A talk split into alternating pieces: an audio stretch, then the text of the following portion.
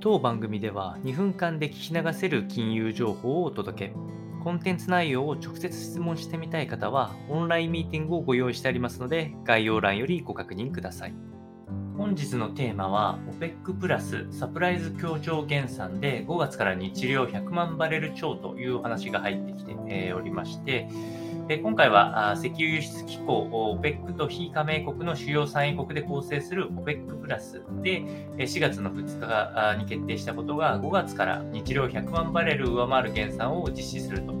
えいうことを発表しまして、え市場の安定を維持するために供給を据え置くと約束されていたため、え今回はちょっとサプライズという形になってしまいました。あそれを受けてですね、えー、原油先物価格っていうのが一時8%高騰するなど、やっぱりサプライズの影響はあ大きいでしょうし、これからまあ経済がね、うまく回っていくかどうかの境目のところで、えー、少しブレーキをかけるようなあ展開、まあもちろん、サウジアラビアを筆頭とする、まあ、牽制効果っていうのも狙っているのも事実かと思うので、まあ、これ自体は、ま、毎度サプライズになる可能性はあるのでしょうがないかなというふうに思います。まあ、先ほどお伝えした通り、原油価格が、先物が高騰する中、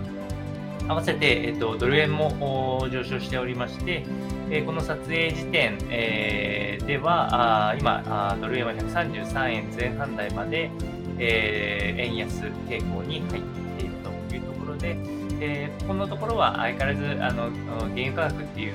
ものはあこの供給と需要の関係非常に強く出てくるので相変わらずサプライズも多いかなというのが個人的な印象なんであんまりまあ過度なあバイアスをかけずに淡々と見ていくことがいいかなと思いますので参考にお届けをいたしました。